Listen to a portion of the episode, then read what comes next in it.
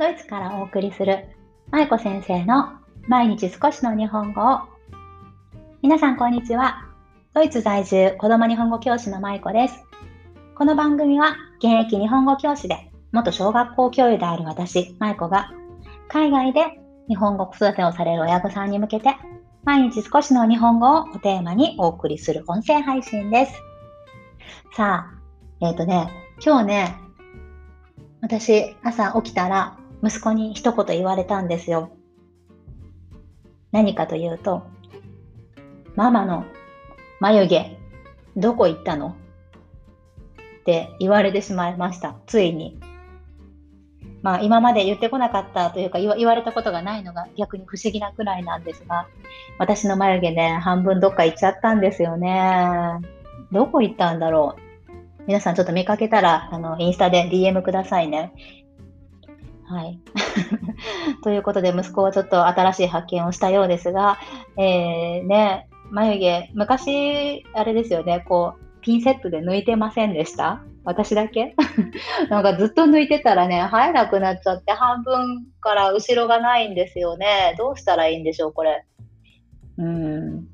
悩みどころです。日本語教育より悩んでるかも。はい。ということで、今日はどんなわけだ？まあ今日は 今日のテーマです。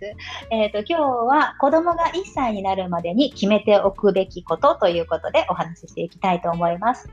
こちらは以前ね、インスタで大昔に投稿した内容でもあるんですが、その記事の中からね、今日一つピックアップしてお話しします。お子さんがもうすでに1歳以上になってるよっていう方にも参考にしていただける点があるかと思いますので、ぜひ最後までお付き合いください。さあ、子供が1歳になるまでに決めておくべきことということなんですが、結論はどういうことかというと、子供が1歳になるまでに決めておくべきことは、子供に日本語をこれから教えていくかどうか、それを決めておこうということになります。日本語を家で教えていくのなんて当たり前だよって思われている方ももしかしたらいらっしゃるかもしれません。でも、実際、家庭を見てみると、いろんな家庭を見てみると、家庭では日本語なしで子育てをしている。つまりは現地語だけとか、まあ、英語だけだったりとかね、そういあのそういったご家庭もね、実はたくさんあるんですね。その背景には多分親御さんがまあ現地語が流暢に話せることですとか、あとはまあ将来日本に帰るから今は現地語をしっかり学ばせたいっていう理由でそういう風な方針にされている家庭もあるんじゃないかなと思います。まあこれはご家庭の選択なので、どっちがいいとか悪いとかいうわけではなく、ご家庭の選択は尊重されるべきものだと私と私は思っているんですが、まあそういった家庭もありますよということです。で、話を戻すと、子供に日本語を教えるのかどうかを1歳になるまでに決めておこうということですが、どうして1歳になるまでに決めなければいけないと思いますか？これにはね、理由があるんです。子供は1歳、まあ遅くとも2歳頃までに言葉をこれから学んでいくよっていう準備。ね。その準備が整うんですね。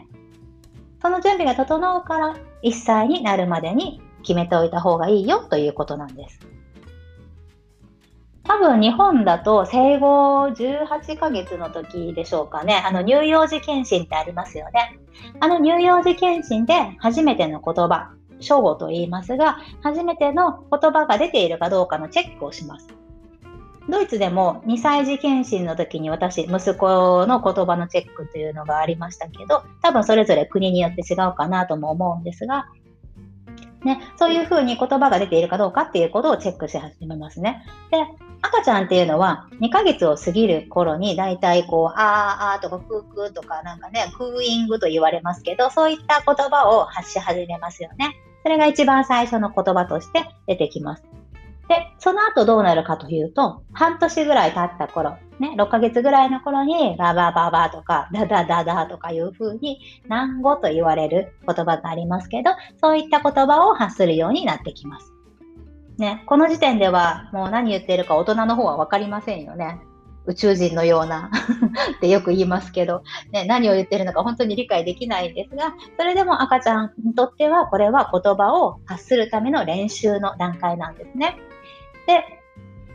まあ、1歳児ぐらいになっても、こう、意味のある言葉を発するかと言われると、それはまだまだ先の話で、まあ、この時に話している言葉っていうのも、親御さんにとっては何を言っているのかわからないし、私たちが言っている言葉も子供に伝わっているのかどうかもわからないっていう状態だと思います。ただ、赤ちゃん自身にとっては、実はこの周りの大人が言う言葉っていうのは、少しずつ理解し始めているんですね。大人は赤ちゃんの言葉がわからないし、赤ちゃんも言葉をまだ喋らないから、何を言ってもあんまり多分意味がないだろうなとか、分かってないだろうなって思いがちです。でも実は赤ちゃんはこの時にすでに日本語で例えば話しかけると日本語の特徴っていうものをちゃんと理解しているんですね。例えば日本語の抑揚、ね、上がり下がり、抑揚だったりとか言葉の分かれ目、どこで言葉が区切れるかとか、あと日本語の音の特徴とかリズムだったりね、そういったものを赤ちゃんっていうのは実はしっかり吸収しています。赤ちゃんは周りの大人の人が話す言葉に合わせて日本語のこういった特徴を脳でちゃんと理解しながら言葉をお話しする準備を整えているっていうことなんですね。で、特に面白いのがこの赤ちゃんって自分の名前をよく呼ばれますよね。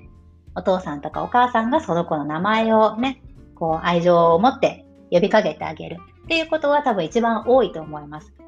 なので、大人に、大人の人に自分の名前を呼ばれる機会っていうのはすごく多いので、赤ちゃんにとっては一番よく聞く言葉の一つになるんじゃないかなと思うんですね。で、このお母さんとかお父さんとか周りの大人が自分の名前を何度も呼ぶ。その名前を手がかりに今度は言葉や音がどこで途切れるのかっていうことを赤ちゃんは自然と聞き分けることができるようになっていきます。すごいですよね。例えば、うんと、太郎くんとしましょう。赤ちゃんの名前がね。で、ママとかパパがご飯を食べた時に太郎くん美味しいねっていうことをいつも言っているとしますね。太郎くん美味しいね。あ太郎くん食べたね。美味しいね。とかいうふうに言っていると、今度赤ちゃんの中では、太郎くんおいしいねっていうこと自体はずっと意味がわからなかったことなんだけど、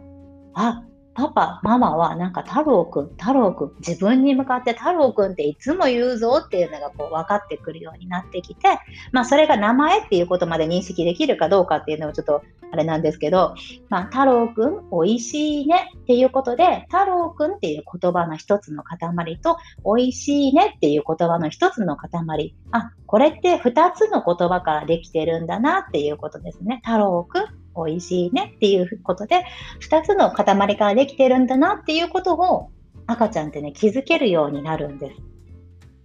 これすごいことだと思いません？ね。大人はついつい赤ちゃんって言葉はまだまだわからないって思いがちなんですが、こんな風にしてね、赤ちゃんはちゃんと脳の中でその言葉を処理して獲得していっているということです。で、言葉をこれからどんどん獲得していく準備が整う時期っていうのが、その大体まあ2歳、1歳から2歳、遅くとも2歳頃までなんですが、まあ、この頃までに親御さんが日本語と現地語を混ぜながらお子さんに話しかけたりとか、どっちつかずな言葉、ね、日本語だったり現地語だったりっていう、まあ、混ぜ、混ぜ混ぜしちゃうと、まあ、これはあんまり良い環境とは言えないんじゃないかなと思います。ね、なので、さっき、あの、今日のテーマでもありますけど、子供が1歳になるまでに決めておくこと。これがとっても大切なんですね。なので、子供が言葉を獲得していく準備が整う1歳から2歳頃までに決めておくっていうのが大事なんですが、子供は2歳頃になると大体意味のある言葉をねお、しゃべりできるようになってきますよね。なので、まあ、それぐらいまでにちゃんと自然と家庭の中でまあ、もし日本語を教えるのであれば、日本語教育ができるような環境を整えていくっていうことが大切になってきます。で、この日本語教育ができる環境っていうのは、ただ、あの、地域教材があるとかね、その、ひらがなカードがあるとか、ひらがなのプリントがあるとか、そういったことじゃなくって、まあ、それももちろん大事ですけど、まあ、そういったことだけじゃなくて、親御さんがちゃんと日本語をこれから教えていくんだっていう親御さんの心の持ち方ですね。それを整えておくっていう意味で今日はお話ししています。ね、そういった日本語教育ができる環境、そういった準備を親御さん自身がしておくことっていうのがとても大切です。早い段階で決めておくとね、実はこれ将来的にもね、親御さんにとってもね、すごく楽なんですよね。まあ楽っていうと言い方語弊あるかもしれませんけど、親御さんもちゃんとこう、あの筋を通して一つ決めておくっていうことで、あとはもうその道に沿ってまっすぐ進んでいくだけなので気持ちが楽になるんですね。なので、今、もしお子さんが小さくって、これから日本語教育しようかな、どうしようかな、どういうふうにしていこうかな、現地語も覚えてほしいしな、とかいうことを考えていらっしゃる親御さんがもし、この音声配信聞いてくださっているのであれば、ぜひ今のうちに日本語を育てていくのか、日本語教育をしていくのかどうかっていうことを決めておいてください。ね、一番最初の方にお話ししましたけど、現地語だけで育てていく。これも場合によってはありだと思います。ね、別にそのいい悪いじゃなくって、それはご家庭の判断なので、そこについて私はどうこう言うつもりはありません。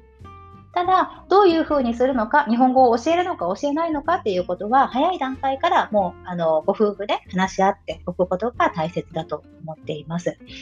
はい。特にお子さんが少し大きくなってくるとね、やっぱり日本語が嫌っていう風になってくるお子さんもいらっしゃいますよね。普段触れていない分、いきなり日本語教育が始まってしまうと抵抗があるんですよね。